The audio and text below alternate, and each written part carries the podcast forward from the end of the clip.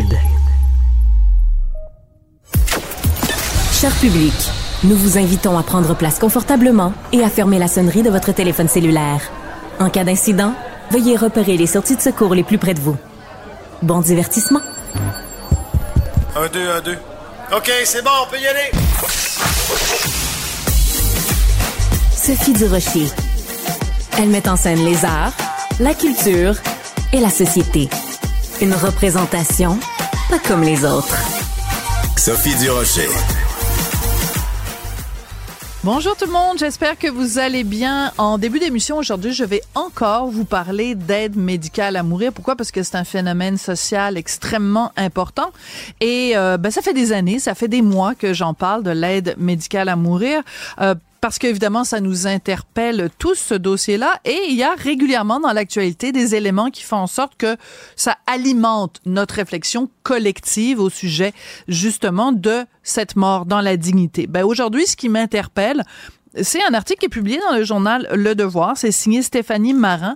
Euh, c'est un scoop du Devoir. On nous apprend que l'archevêque de Montréal demande à la Cour d'invalider un ajout à la loi euh, sur la fin de vie au Québec qui oblige toutes les maisons de soins palliatifs à offrir l'aide médicale à mourir. Donc, vous le savez, euh, les, maisons de soins palliatifs sont obligées d'offrir cette option-là aux, aux gens qui sont hébergés dans les maisons de soins Alors, l'archevêque de Montréal est très fâché de ça pour plusieurs raisons. Premièrement, il dit que ça contrevient à la loi de Dieu. Il dit que c'est moralement acceptable, l'aide inacceptable, pardon, moralement inacceptable l'aide médicale à mourir.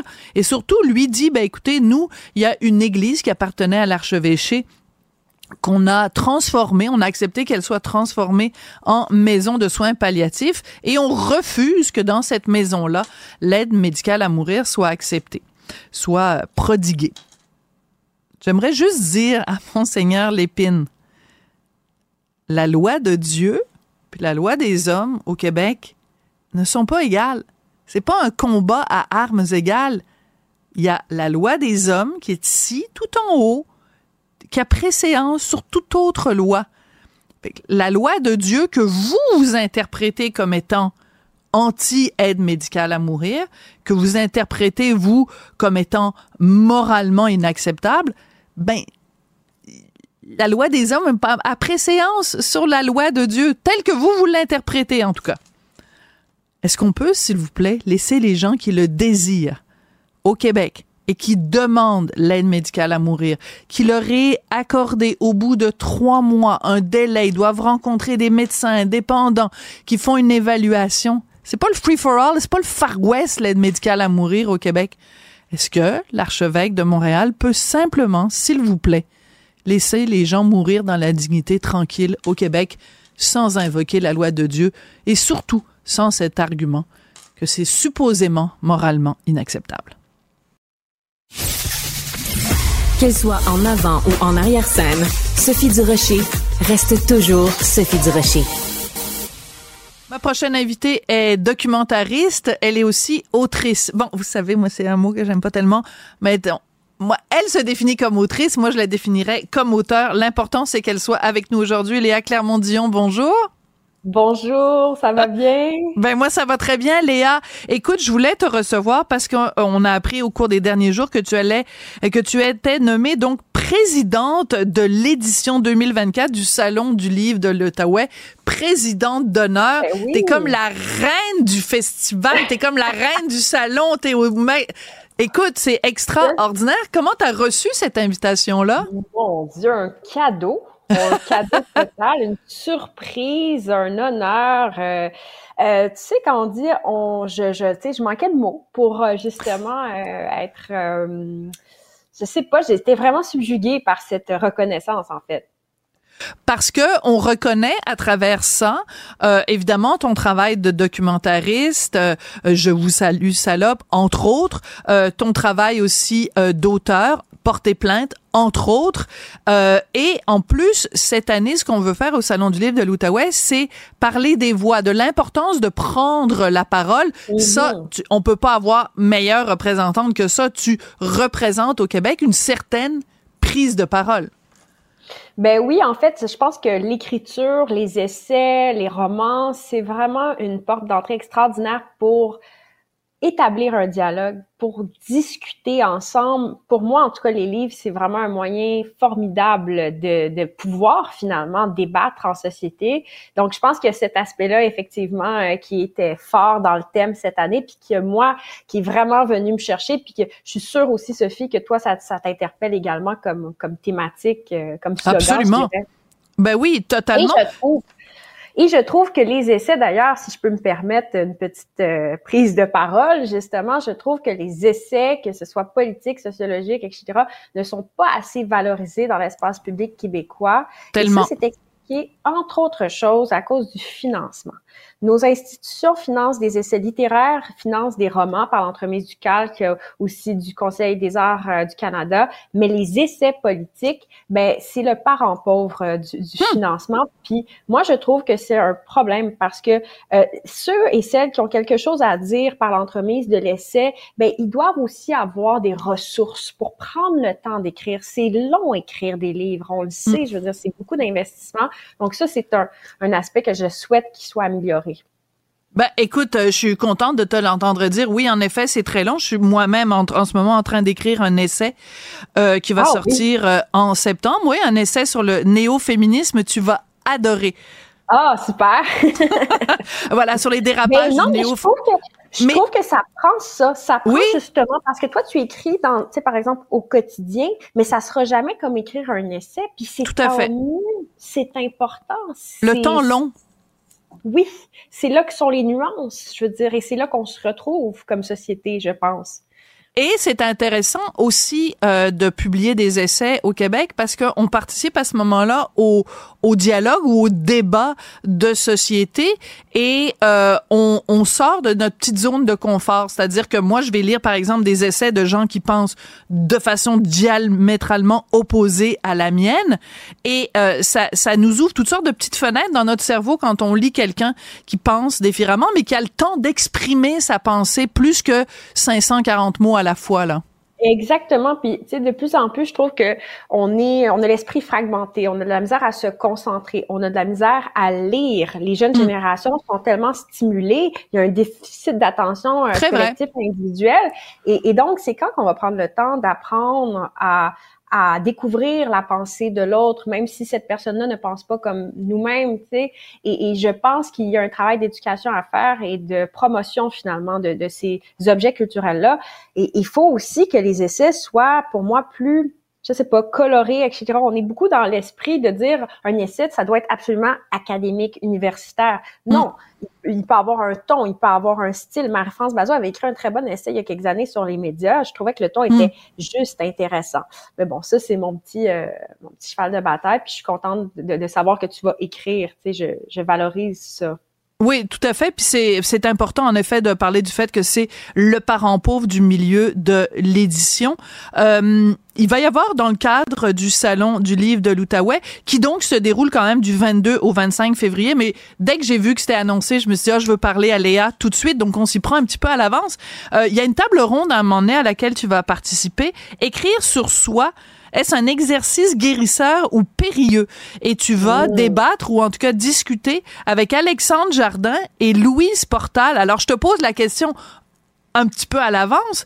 Euh, Est-ce que ça t'a euh, servi de, de guérison, toi, d'écrire porter plainte, ou tu parlais de la cause que tu as amenée devant les tribunaux, évidemment, où tu as porté plainte contre ton agresseur? Est-ce que ça t'a permis de guérir? La guérison s'est faite euh, en filigrane, là, pas nécessaire. L'acte d'écriture pour moi est très libérateur en général, puis il est salvateur parce que euh, ce qui pour moi, ce qui pour moi guérir en quelque sorte, c'est de reprendre le contrôle Hmm. euh, d'un sujet, d'une prise de parole, et c'est d'approfondir. Moi, me- le rationnel me fait beaucoup de bien en général. Euh, je suis pas quelqu'un de si émotive que ça non plus, mais ça me fait toujours du bien de d'essayer de comprendre, d'essayer d'analyser. Donc, en ce sens-là, oui. Mais j'ai eu une discussion similaire avec Neige Chino, euh, qui a écrit Triste Tigre. Ah oui, ah triste tigre, c'est parce que j'avais j'avais mal entendu le prénom Neige Sino. C'est c'est très dur, il faut spécifier très triste lu? tigre. Pardon? Est-ce que tu l'as lu, le livre? Ah, ben, oui, je l'ai lu pendant les vacances de Noël au bord de la mer. C'était un petit peu euh, surréaliste. Euh, c'est une dame, donc, qui raconte une histoire vraie. Elle a été abusée sexuellement, violée, euh, quotidiennement, vraiment tout, tout, tous les jours par son beau-père de l'âge de 8 ans à l'âge de 14 ans. Et ce qui est terrible dans ce livre-là, je sais pas si tu es d'accord avec moi, euh, Léa, c'est qu'elle ne nous épargne aucun détail et elle nous, elle s'adresse à nous comme lecteurs en disant, ben, vous attendiez à quoi? J'écris un livre sur l'inceste. Je vais pas, c'est sûr, je vais vous donner les détails. C'est très dur à lire, mais c'est un livre essentiel c'est un livre essentiel, puis c'est un livre qui est très bien écrit. Et au Salon du livre de Montréal, j'ai eu une discussion avec Nash devant le public et c'était une question similaire finalement. Est-ce que ça peut libérer? Et Nash était catégorique pour elle, c'était une œuvre d'art. Elle voulait pas considérer ça comme une thérapie. Elle mm. voulait pas non plus affirmer que ce livre-là était finalement, euh, c'est ça, un acte de guérison moi, je suis un petit peu plus nuancée par rapport à ça. C'est-à-dire que chaque personne trouve son chemin à travers l'écriture, puis on va pas commencer à hiérarchiser l'intention derrière écrire. Tout à fait. Euh, je trouve que des fois, il y a une espèce de snobisme à l'égard de ces personnes qui prennent la parole à travers le livre. Euh, mais je pense que Neige, Neige essayait de se distinguer, puis essayait vraiment de... Parce que j'ai l'impression qu'elle s'est fait dénigrer autrement avec ce livre-là. Je ne sais pas pourquoi, mais là, elle est célébrée. Mais elle a, ben oui, elle a gagné des prix. C'est ça, mais elle a été refusée à trois, quatre reprises avant d'être édité. Donc, on dirait qu'elle se gardait une petite gêne. Moi, je dis sincèrement, les gens écrivent pour les raisons qui, les regardent et mm. c'est finalement ça. Dans mon cas, je peux pas dire que ça m'a libéré à 110% mais ça m'a fait du bien parce que ce processus-là, euh, pour moi, a été positif. Et euh, finalement, c'est aussi le, processus judiciaire qui m'a permis d'arriver à, à, me libérer, en quelque sorte, oui. Ouais. De ça.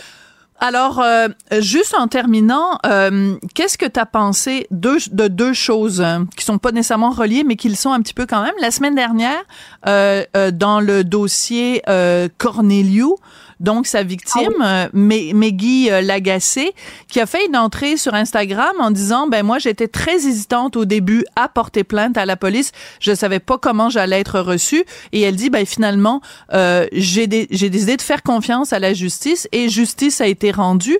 Donc je, je voudrais ton opinion là-dessus. Et parallèlement euh, Éric Lapointe dont on apprend que euh, ben, Victoriaville personne veut de lui Pourtant, il a fait face à la justice. Donc, parce que je sais que toi, le processus judiciaire, il est important pour toi. Donc, comment tu vois ces deux dossiers-là?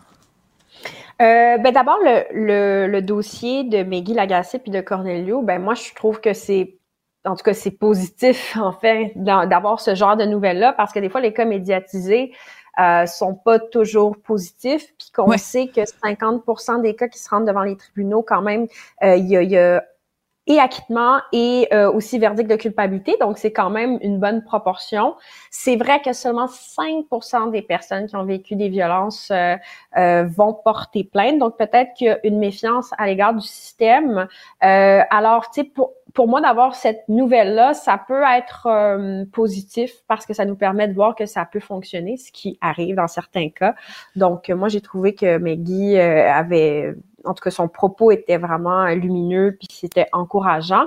Puis sinon, ben, j'ai écouté l'entrevue que tu as, que as eue avec Éric Lapointe, puis j'ai trouvé ça vraiment intéressant comme processus.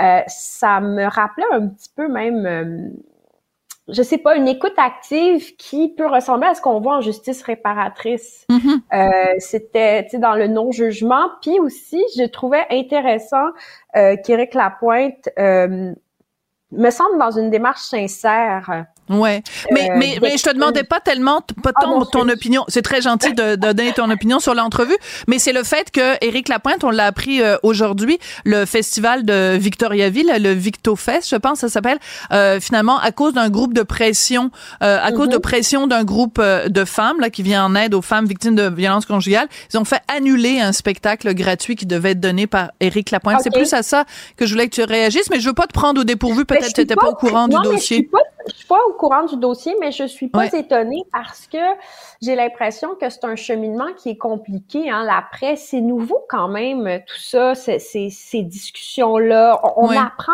finalement collectivement à, à comprendre ce qui en est de la réhabilitation collective et, et c'est un cas particulier avec la pointe que peut-être que des fois les gens sont pas tous au courant de tous les détails. Euh, peut-être que si la victime avait pris la parole publiquement et avait dit, ben moi j'accepte les excuses, ça aurait été différent. Euh, donc c'est assez compliqué et mm. complexe ce genre de situation-là. Je suis pas dans les euh, souliers du groupe de femmes. moi, je, je, commentais plus l'entrevue, donc c'est difficile pour moi vraiment de statuer. D'accord. Mais je voulais pas, je voulais pas du tout, du tout te prendre au dépourvu. Je pensais que tu, tu étais au courant du dossier. Mais en effet, dans ce cas-ci, il y a une ordonnance de non-publication, donc on peut pas identifier la victime à moins qu'elle demande un jour elle-même, évidemment, de lever l'ordonnance de, de non-publication, comme l'a fait, comme l'a fait Meggy. Par rapport à ça, c'est-à-dire que moi, je trouve ça quand même positif que quelqu'un qui a commis les gestes ait accepté de plaider coupable, ce qui arrive pas tout le oui, temps. Tout Et à fait. trouve ça intéressant aussi, l'aveu de culpabilité euh, sincère. Quand tu plaides coupable de cette façon-là, puis que tu demande pardon, je trouve que c'est un bon exemple aussi parce que malheureusement c'est pas toujours le cas. Hein, dans, on, sait qu'il y a beaucoup beaucoup de prédateurs sexuels qui refusent d'avouer les gestes jusqu'à la fin. Euh, combien de, situations qu'on a vues et observées en ce sens-là des pédophiles, des prédateurs récidivistes. Alors on voit qu'il y a une, panoplie de gestes hein, et une panoplie de personnalités. Voilà. et, et la, différence aussi entre plaider coupable et donc euh, qu'il n'y ait pas de procès et de pas imposer ça à la victime versus quelqu'un qui dit non, je plaide non coupable. Et là, ça impose évidemment un procès interminable à la victime. Merci beaucoup, Léa Clermont-Dion, documentariste et autrice. Mais euh, je, me, suis dit que ça te dérangerait un petit peu. Là. Non, mais c'est pas grave. relation qui te convient le mieux. Puis en passant, j'ai eu très peur pour toi sur le pont, là, l'affaire du pont, ah, le fil. Ouais.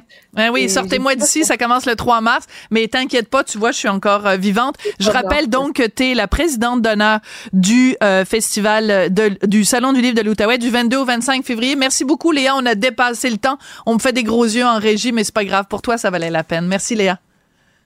Merci, bonne journée. Les rencontres de l'art. Lieu de rencontre où les idées se bousculent. Où la libre expression et la confrontation d'opinions secouent les conventions. Des rencontres où la discussion procure des solutions. Des rencontres où la diversité de positions enrichit la compréhension. Les rencontres contre de l'art. Jean-François Barry, tu as envie de réagir à cette euh, demande de Piéton Québec qui veut qu'on limite euh, la vitesse, mais dans toutes les villes au Québec, à 30 km heure?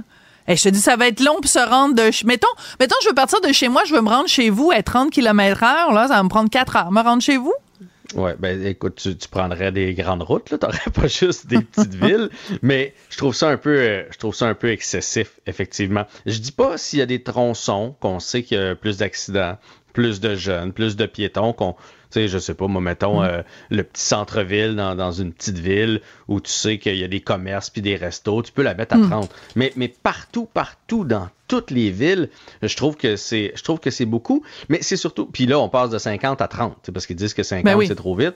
Euh, on peut-tu aller à 40 On, peut-tu faire comme un, un, compromis? Ben on peut-tu s'essayer à 40 parce que 30 là, si vous ferez le, si vous marchez une fois de temps en temps ou vous faites du vélo, tu sais quand il y a des, des euh, des panneaux de signalisation là, avec des radars qui nous, qui nous disent à combien on va, là, ben, si tu fais du jogging, tu peux le pogner 30. Là. Fait, fait tu sais, je veux dire, à un moment donné, il y a quand même, il y a quand même une limite là, à baisser ça. Et c'est surtout que je trouve que ce qu'on fait encore, c'est on va mettre une règle. Puis je comprends qu'il y a des, il y a des décès, là, puis s'il y a quelqu'un de la famille, de, que, que quelqu'un dans sa famille, c'est un piéton, est mort cette année, je m'en excuse, puis j'ai beaucoup de compassion. Là. Je dis pas que, que je veux qu'il y ait des accidents. Je fais juste dire qu'il faut responsabiliser tout le monde. Je pense que c'est plus par là que de dire on va donner des tickets. Parce qu'en bout de ligne, en bout de ligne. C'est ça que ça veut dire. C'est la police. qu'on va donner des tickets. Voilà, c'est plus de contraventions de la part de, de la police parce qu'à ce moment-là, ils sont, ils vont être euh, trop contents, tu comprends, à partir du moment où tu es à 31 km h dans une zone de 30, là, ils vont te coller un, un 190 dollars. Euh, quand tu parles de responsabilisation, je trouve que c'est vraiment euh, clé, si je peux me permettre, Jean-François, c'est que euh, je sais pas si c'est la, si tu te passes la même remarque mais avec la prolifération des cellulaires, je dirais mhm. depuis deux ans, je suis estomaquée de voir la quantité de gens qui traversent la rue avec un cellulaire, les yeux rivés à un cellulaire. Moi, quand je suis piétonne, parce que je suis trois choses. Je suis des fois une cycliste, des fois une conductrice et des fois une piétonne. Quand je suis une piétonne, je me, je me considère comme étant euh, la plus fragile dans la chaîne alimentaire. Je, tout le monde est une menace pour moi. Les vélos sont une menace pour moi et les autos aussi il me viendrait jamais à l'idée de traverser la rue ou de pas être constamment consciente de mon environnement. C'est, ça me fait capoter les gens qui traversent la rue avec leur cellulaire. Je suis content qu'on pense de la même façon là-dessus. Parce que pour moi, moi aussi, je suis piéton, là, puis on va commencer avec les piétons, puis on va finir avec les automobilistes. Quand on parle de, se conscientiser puis de, se respecter. Les piétons, présentement, euh, tu, prennent pour acquis qu'on va s'arrêter. Oui. Ils prennent pour acquis, tu sais, des fois, mettons, peu importe, là, tu, traverses euh, la rue, ils sont euh, le téléphone, mais des fois, ils sont juste en train de jaser. C'est à toi de faire attention. À toi de faire attention. C'est toi le plus vulnérable, le piéton. Là. Donc, c'est à toi en premier. Puis oui, les, les, les, les téléphones, mais on dirait que là, la, la je sais que dans un monde idéal, les gens s'arrêteraient au travers de piétons, feraient leur stop comme il faut. Mais je veux dire, veux-tu vraiment prendre la chance que la personne ne le fasse pas? C'est à toi comme piéton à faire le plus attention puis t'assurer qu'il n'y a, a, rien. Il je sais pas, moi, il y a un camion qui s'en vient parce qu'on parle aussi des poids lourds là-dedans. Tu fais, il me semble qu'il dépasse un peu dans, dans la zone piétonnière. Ben, tasse-toi. Tu sais, je, je veux dire, prends pas pour acquis, ah, ben, il est pas de son bord. Mais justement, il dépasse euh, d'un coup que tu te fais euh, attraper par le miroir, tasse-toi. Fait que pour les piétons. Ensuite de ça, les automobilistes, c'est la même chose. Il y a tellement de distractions. Euh, encore hier, on est allé prendre une marche, là, il fait beau, on est allé prendre une marche juste avant le souper, moi puis ma blonde, puis on est arrivé au stop, l'auto ne nous a jamais vus. Ah, Pourquoi? Parce que dans, la, la, ah, la dame était dans son écran. Tu sais, parce que les ah, écrans, ben on a des télé HD dans nos. Euh, je sais pas que c'est en train de répondre à quelqu'un, choisir sa playlist. Je sais pas qu'est-ce qu'elle faisait, mais elle ne nous a jamais. Hmm. vus. Fait que quand je dis le, plus important, ce serait juste de se souvenir que si on est au volant de notre voiture, on doit être concentré. Puis si on marche, on est vulnérable. Alors, faut faire attention. Oui. Et euh, c'est-tu ce qui me fait capoter? Moi, mon fils va avoir 16 ans bientôt commence déjà à me gosser. Maman, maman, prenne des, des cours de conduite. Moi, s'il pouvait commencer à conduire à 28 ans, je serais contente. Je ah, capote, je capote à l'idée que ah, théoriquement, ben c'est ça. Alors, écoute, parce que, mais c'est pas lui. Mon fils ne m'inquiète pas.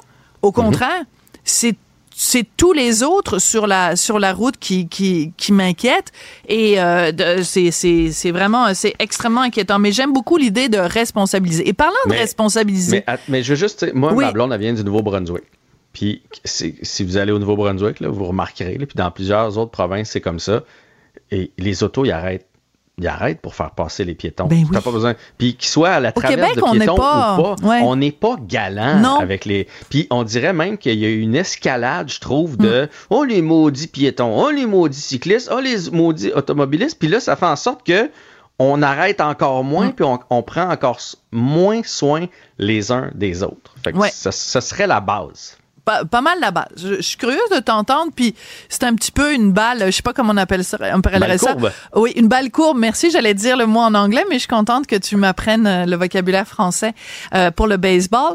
Euh, donc, parce que je t'avais pas prévenu que j'allais te parler de ça. c'est parce que je viens de la voir, elle passe constamment à la télé, cette de pub là. là? Oui, c'est Catherine Levac. La publicité, là, sécurité mm-hmm. routière. Mm-hmm. financée par nos, nos impôts, là. Gna, gna, gna, gna, gna, gna. La sécurité routière, ça nous appartient à tous. Fait que là, t'as Catherine qui est là sur le, le bord de la rue, puis là, elle fait poser un petit, euh, pose un petit quiz. Fait que là, t'as deux conducteurs, t'as une petite madame, un petit monsieur, des questions nounounes, puis là, des réponses nounounes. Puis à la fin, la conclusion de Catherine, la, oui, c'est ça. Fait que là, elle dit, elle dit à la fin, parce que il y a quelqu'un qui a donné une mauvaise réponse, elle dit, ah, j'ai perdu. Et là, Catherine regarde la caméra en disant, dans la sécurité routière. Nous sommes tous gagnants. Hey, chose, parle-moi pas comme un enfant de 8 ans, surtout quand c'est le gouvernement qui me parle. Ça me sort par les oreilles, cette publicité-là. Mais ça, doit être juste moi. Non, ben en fait. Euh, ben gentille, Catherine, n'est-ce pas elle? Elle, lit un script. La pub est drôle. La pub est drôle. Ah ouais? ben, moi, je, trouve qu'il y a quand même des bons punchs dedans. Mais mon, point, c'est qu'elle joue beaucoup. Il y en a deux ou trois versions. Ça aurait été le fun. Une comme ça pour peut-être hum. aller chercher les gens à qui faut que tu parles de cette façon-là. Hum. Mais aussi peut-être une plus coup de poing de quelqu'un je sais pas, qui a survécu à un accident d'auto, puis qui, qui vient nous sensibiliser, ou un piéton qui s'est fait frapper, qui vient nous sensibiliser autrement. Mais tu sais, là, on dirait qu'on est juste allé dans un sens. J'aurais aimé que qu'on alterne avec une publicité rigolote, parce que bon, peut-être que ça parle à des plus jeunes, et une publicité peut-être un peu plus coup de poing pour essayer de rejoindre le plus de monde possible. Oui, des plus jeunes, c'est le cas de le dire. Quand tu t'adresses à un enfant de 8 ans, là, quand tu t'adresses à des adultes comme un enfant de 8 ans, oui, peut-être ça va plaire à des enfants de 8 ans. Merci beaucoup, jeune homme. On voit bien hein, la complicité entre euh, Maurice, ça se défend. Tout pareil, vous faites toute partie de la même gang. Vous êtes tous en train de vous défendre les uns des autres. Ça se défend pas, mais je ah, me mets dans le pot, mettons, de ma fille qui a 20. peut-être que peut-être qu'elle est plus sensible à une publicité comme ça qu'à une plus coup de poing. Fait que je me dis, ça prend un peu de tout, mais l'important, c'est de rejoindre le plus de monde. On n'est pas obligé d'être d'accord, Jean-François Barry. Merci beaucoup. Bonsoir et à demain. Sophie Durocher. Elle pose les projecteurs sur les acteurs de la nouvelle.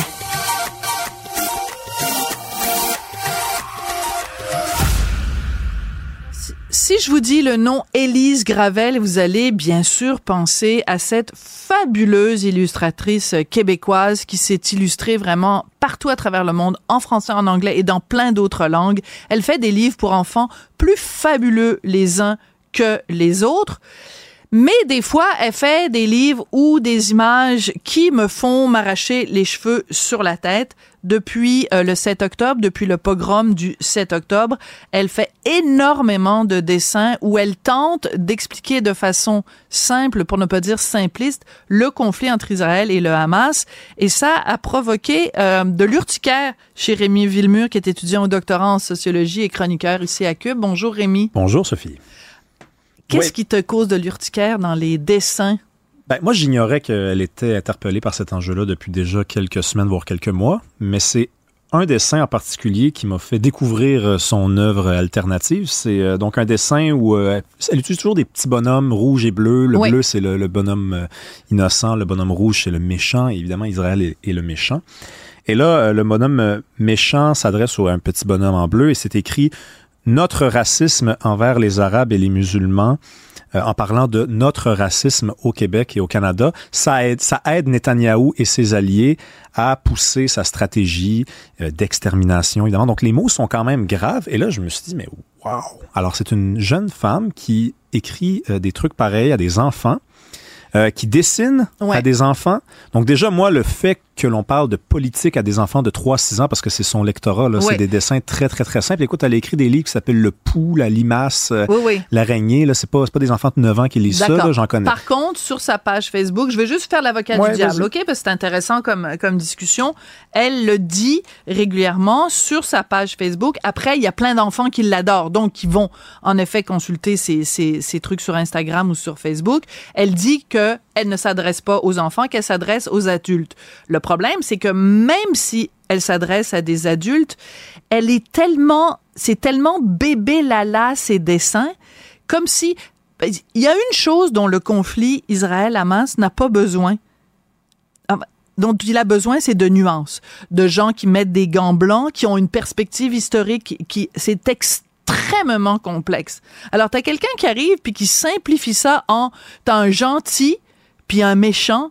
C'est, c'est débile. Excuse-moi, c'est débile et ça ne sert pas la cause du peuple palestinien de la même façon que ça ne sert pas la cause du peuple israélien.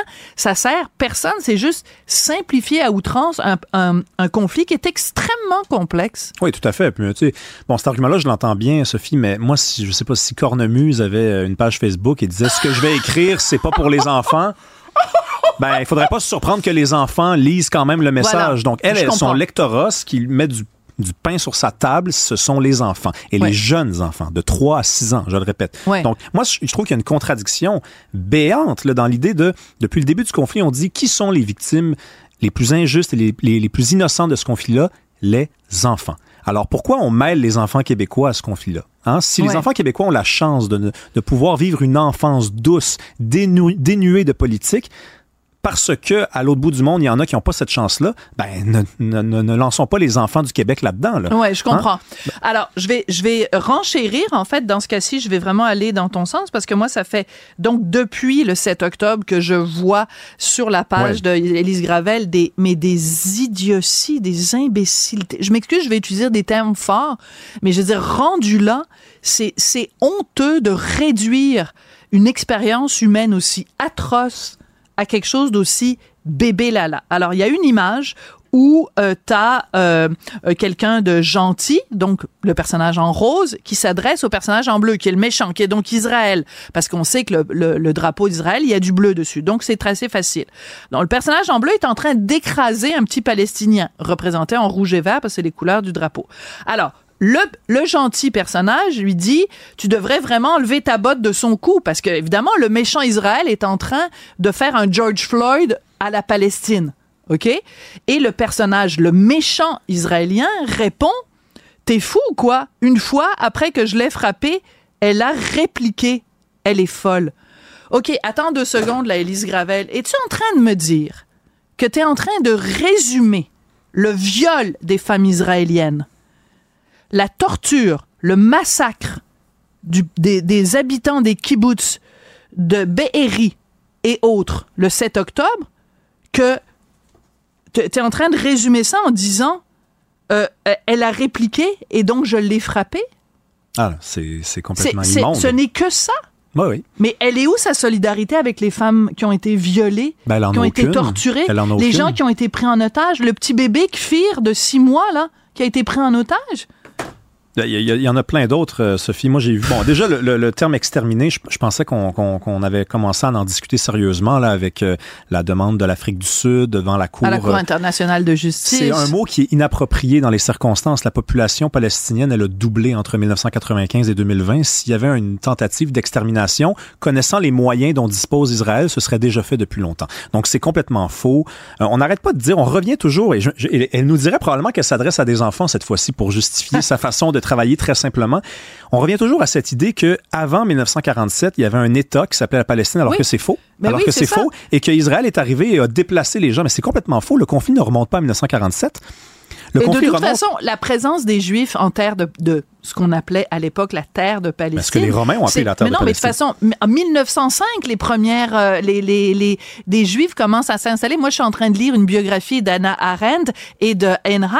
Et je veux dire, ça, ça, les, les, les sionistes parlent de, de, de, de s'établir, d'acheter des terres en Palestine à, à, partir de la fin du 19e oui. siècle. Eretz Israël. 1895, ils commencent à acheter des terres. Elle parle tout de ça, Isabelle Gravel. Ben non, ce serait trop apporter de nuances puis trop donner d'informations. Et à la suite du, du premier conflit israélo-arabe, donc, dans les années, à la fin des années 40, il y a eu un exode de Juifs. On appelle ça un exode, mais en fait, dans les pays arabes comme le Yémen, Ben oui. l'Irak, l'Égypte, on a expulsé les Juifs. On leur a même pris leur compte de banque. On a suspendu On voulait qu'ils aillent où? Ben, on voulait qu'ils aillent où? Ils sont allés en Ben, Israël. voilà. Qu'est-ce que t'en penses? Donc, ça, c'est toujours un- On essaie de prendre un conflit, probablement le conflit le plus difficile à Oui, analyser au plan géopolitique. exactement. On dit, on a des enfants de 3-6 ans, on va leur montrer qui est le bon, qui est le mauvais, et on passe complètement à côté de la responsabilité qui est de présenter les choses de façon honnête. Il n'y a pas un bon puis un pas un mauvais. Ça, c'est pas aussi simple que ça, je peux vous le dire tout de suite. Ce qui se passe avec les enfants à Gaza, c'est terrible. C'est absolument terrible. Mais tout à fait. Ce qui se passe en Cisjordanie, à la colonisation, ça aussi, c'est terrible. Mais il y a un contexte à ça. faut comprendre. Qui colonise? C'est les Juifs orthodoxes qui se reproduisent plus en Israël, qui font élire plus de députés. Les Juifs orthodoxes, même en Israël, les laïcs en ont honte. Ce sont Oui, mais tout à fait. Et absolument. Puis même Netanyahou, en, Israël même, avant le 7 octobre, le nombre de, de, de, de, d'Israéliens qui sont descendus dans la rue pour manifester contre Netanyahou en réclamant que Netanyahou di, disparaisse du balai Netanyahou. Je veux dire, elle en parle-tu de Non, ça? elle C'est quand même mettre tous les Israéliens d'un, d'un côté, tous les Palestiniens. Et écoute, je m'excuse, mais zéro, zéro dessin que j'ai vu depuis le 7 octobre où elle a eu le début du commencement d'un peu d'empathie, d'un peu de compassion pour le pour les, les Ah, gens, mais- ce que les femmes, ce que les femmes et les enfants euh, israéliens ont souffert le 7 octobre. Je te le dis, ça me rend extrêmement émotive parce que je ne sais pas comment on fait comme être humain pour faire semblant qu'il ne s'est rien passé le 7 octobre et faire des petits dessins gnochons et niaiseux pour faire comme si c'est une, une réplique, il a répliqué. Il a répliqué, je veux dire, écoute, attends deux secondes, ils ont pris une femme enceinte, ils l'ont enlevée, son fœtus, ils l'ont ouvert. Mais ils ont attaché des enfants, ils ont violé les parents devant les enfants, c'est absolument terrible. Allô, Élise Gravel, la Terre appelle Élise Gravel. J'ai vérifié, puis euh, tu te trompes pas, il n'y a aucun dessin. Aucun euh, dessin de solidarité avec euh, les femmes les femmes violées. Donc, si jamais cette femme-là, un jour, vient me dire qu'elle est féministe, je vais dire, yeah, right. Excusez-moi, je me suis un petit peu emportée, mais il faut vraiment pas me partir sur le sujet. Merci beaucoup, Rémi Merci, Sophie. Sophie Durocher. Passionnée, cultivée, rigoureuse. Elle n'est jamais, jamais à court d'arguments. Pour savoir et comprendre, Sophie Durocher. Alors, Sébastien Rioux, on est maintenant euh, en contact avec vous. Comment allez-vous, Sébastien? Ça va bien, dans les circonstances, ça va bien. Euh, tranquillement, je vais être capable de mettre l'histoire derrière moi et euh, d'essayer de transformer ce négatif-là en positif. Disons. Voilà. Alors, euh, pendant que on, on, tentait de, de, vous recontacter, j'ai résumé très rapidement euh, votre histoire. Euh, ce qui frappe dans votre histoire, c'est que vous avez été cyber harcelé. Je veux même pas donner le nom de la personne qui l'a fait, ce serait lui faire trop de publicité. Euh, c'est pas quelqu'un de connu, euh, mais cette personne-là vous a cyber harcelé pendant deux ans. Comment vous avez fait pendant ces deux années-là pour ne pas craquer, Sébastien? Hum, j'ai demandé de l'aide, tout simplement. Euh, je suis allé euh, voir le CAVAC, qui est le Centre d'aide pour les victimes d'actes criminels. Donc, euh, j'ai eu du soutien. c'est surtout dans la partie, lorsqu'on est tombé dans la partie juridique, dans la partie avant que mon harceleur soit arrêté, ben, vous comprendrez que j'étais tout seul face à tout ça et moi-même. Euh, lorsque euh, l'enquête policière suite à ma plainte a été amorcée, je continuais de recevoir des messages, mais les policiers épiaient tout ce que je recevais. Euh, il y avait accès à mon téléphone, donc je me sentais un peu plus supporté rendu là. Les menaces étaient quand même assez menaçantes par moment. Là. La liste est longue des types de messages que j'ai reçus. Là. Ouais. Oui. Euh, donc, euh, votre histoire avait été euh, médiatisée. Il y a des journalistes qui en avaient parlé. Et quand on lisait ça, Sébastien, très sincèrement, on se disait, mais ça a pas de sens. Pourquoi quelqu'un se lève un matin, vous prend pour cible, et parce que à cause de propos peut-être que vous aviez tenus sur sur internet et souhaite votre mort ou en tout cas menace d'aller chez vous et de vous tuer. Est-ce que à un moment donné, vous avez réussi à mettre le, doigt sur ce qui motivait cette personne-là? Pourquoi cette personne-là vous a pris en grippe au point de vous cyber-harceler pendant deux ans? C'est définitivement à cause des propos que je tiens en ligne, euh, qu'ils soient euh, pro-environnement, antiraciste, féministe, euh, c'était vraiment ça parce que c'est ça qui ciblait dans ces messages très précisément. Il y avait beaucoup de messages à connotation raciste à répétition avec des femmes noires qui se transforment en punching bag, des propos islamophobes, de la pornographie scatophile, des symboles nazis, des logos de Trump avec des symboles nazis, des mines de Kyle Rittenhouse. Je veux dire, la liste de de propos avec de la haine était sans fin. Puis jusqu'à temps qu'ils se mettent à essayer de me faire passer pour un pédophile aussi. Il a contacté de mes clients et tout ça. Là, là c'est, là aussi, c'est ça qui a beaucoup été utilisé en cours parce que euh, il, créait des faux comptes à mon nom en voulant me faire passer pour un pédophile. Ça, c'est absolument terrible parce que c'est euh, non seulement diffamatoire, mais en plus, ça vient vous chercher, ça vous déstabilise psychologiquement et aussi vous vivez constamment la crainte de dire ben qui parmi les gens qui me connaissent va tomber éventuellement là-dessus et va croire que ces propos sont réels, que je les ai réellement tenus. C'est comme une épée de Damoclès au-dessus de votre épaule, ça doit être épouvantable. Hein. Mais vous comprendrez que c'est encore le cas, et ça va être le cas toute ma vie, de penser est-ce que certaines personnes ont vraiment cru ces propos-là? À mon égard. Mais, mais euh, Sébastien, vous ne pouvez pas, les faire retirer. Est-ce que si moi je vais sur euh, ah. Internet aujourd'hui, ils sont encore là?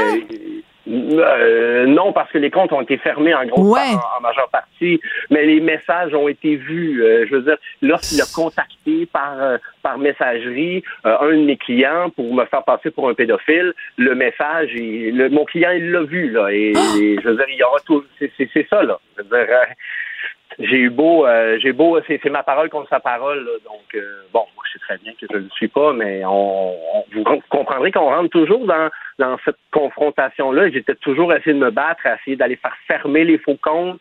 C'était, c'était pas quotidien, mais c'était plusieurs fois par semaine plusieurs fois par semaine. Écoutez, toute ma solidarité, euh, Sébastien, euh, parce que vraiment un harcèlement continu comme ça, ça mine. Et je suis contente que vous ayez pu en effet recevoir de l'aide de la CAVAC. C'est important de le mentionner aux gens. Hein. Il y a, il y a de l'aide. Des fois, c'est difficile, évidemment, puis ça prend du temps. Mais quand même, les, les, les CAVAC sont, sont, sont, sont là pour ça. Euh, dans quelle mesure, quel, quel conseil vous voudriez donner aujourd'hui à quelqu'un qui euh, serait au début, mettons quelqu'un, il commence à recevoir des messages de quelqu'un qui, qui, le, qui le harcèle. Euh, Qu'est-ce que vous lui diriez comme, euh, comme premier conseil, Sébastien? Vous comprendrez que depuis que j'ai fait la sortie publique, j'ai quand même euh, au moins une bonne dizaine de personnes qui m'ont approché dans cette intention-là d'avoir des conseils parce qu'ils sont eux-mêmes victimes de cyberharcèlement. Et euh, chaque cas est vraiment différent. Puis souvent, euh, les gens qui m'ont approché, c'est souvent des femmes qui sont harcelées par des hommes, euh, des ex-conjoints. Euh, donc, ça tourne beaucoup. On parlait de jurisprudence tout à l'heure, vous en parliez. les jurisprudences sont, par rapport au harcèlement en ligne, ce qu'on a apporté à ma cause, entre autres, ce qu'on a présenté à la juge, c'était d'ordre conjugal, beaucoup. donc, je conseille aux gens de faire des captures d'écran. Euh, dès que vous recevez des messages, puis je pense qu'on nommera assez jamais, moi, ça a fait une grosse différence dans, mon dossier. C'est que je, suis arrivé avec un dossier très épais avec des captures d'écran. Euh, et euh, une chose qu'il faut se rappeler, c'est que l'anonymat en ligne ne l'est jamais tout à fait vraiment. L'adresse IP. La police a réussi à avoir un mandat pour qui, a été envoyé à Twitter pour avoir l'adresse IP de, de, mon harceleur. Donc, ça se rend jusque-là et les, gens sont imputables pour les, les, euh, euh, propos qui sont dits en ligne. Hein. Mais euh, donc, votre conseil s'adresse aux gens qui sont victimes. Quel message maintenant souhaiteriez-vous envoyer, Sébastien, à quelqu'un qui se dit oh ben c'est pas grave, moi je vais je vais je vais achaler quelqu'un parce que sa face me revient pas là, tu sais mettons quelqu'un comme vous, là, euh, peut-être vous et moi, on n'a peut-être pas les mêmes opinions sur certains dossiers, mais quelqu'un qui se dit, ah, oh, il y a quelqu'un qui sur Internet dit des choses, je suis pas d'accord avec, je lui ai envoyé un char de, de, caca. Euh, qu'est-ce quel, quel conseil vous donneriez à cette personne-là qui a l'intention de cyberharceler entre guillemets? Ben, je sais pas si ça va être entendu, mais ça brise des vies. Ça brise des choses qui seront jamais vraiment réparables. Euh, ça, ça, ça, ça, crée des angoisses. Euh, donc, ça blesse des gens. Les mots en ligne ou les propos dans la rue euh, sont aussi violents, puis souvent on l'oublie. Mm. donc, c'est imputable. Je pense que tout d'un coup, là, on, a un exemple. on fera jurisprudence, je crois bien, et les, on va pouvoir voir que ces propos-là sont imputables, que les gens qui pensent pouvoir faire ça en toute mm. impunité, même s'ils sont cachés derrière leur ordinateur, euh, ils pourront se faire pogner puis faire de la prison. C'est ce qui vient de se passer. Oui, ce message-là est très fort, mais ce que vous venez de dire est extrêmement important, Sébastien.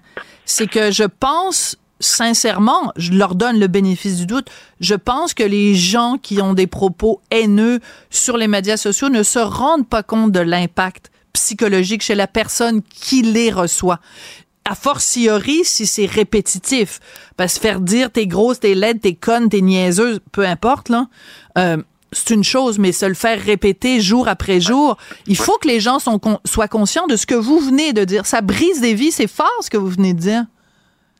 C'est le supplice de la goutte d'eau. Vous l'avez bien vu, la répétition devient vraiment lourde. De me faire insulter une fois, bon, ben, je suis euh, en partie, j'ai une vie en partie publique, bon, ben, j'imagine que ça peut venir avec. Mais de dépasser le cadre de la simple escarmouche en ligne hmm. et d'aller s'attaquer euh, euh c'est très euh, sournois, hein, le, harcèlement en ligne. Là. Vous recevez le message, peu importe où vous vous trouvez, que vous soyez dans votre salon, que vous soyez en vacances dans le bois. Euh, et la juge l'a bien dit que euh, c'est un facteur aggravant, le côté violent en ligne, puisque c'était possible de rejoindre la victime en tout temps sur diverses plateformes simultanément. Donc, c'est un effet pervers qui, qui, s'additionne. Donc, pense que euh, on a un gros travail. C'est un fléau qui arrête pas de grandir. On a un gros travail. J'ai pas exactement des solutions, mais il va falloir s'asseoir ensemble. Puis les, les, les, propriétaires de réseaux sociaux ont aussi une part de responsabilité dans l'algorithme qui présente les, les, les, euh, les propos haineux en général, qui sont mis de l'avant beaucoup par les algorithmes parce que ça crée des clics. Euh, et les médias ou les, les, les, les, réseaux sociaux recherchent des clics, donc c'est ce que ça fait. Donc, euh, je pense que euh, on a à s'asseoir collectivement, puis les gouvernements aussi vont devoir s'asseoir puis mettre leur culotte un petit peu là-dessus aussi. Vous allez comment aujourd'hui, Sébastien? Mieux. Mieux. Mais pas pas aussi bien que vous l'alliez vous alliez au début? Est-ce que vous avez ben vous êtes ben revenu à 100% ben Non? Ben non. Mais en fait, temps, je suis devenu papa. Oh! Donc, ça a changé ma vie un peu. Ah! Donc, ça a amené beaucoup de positifs dans ma vie.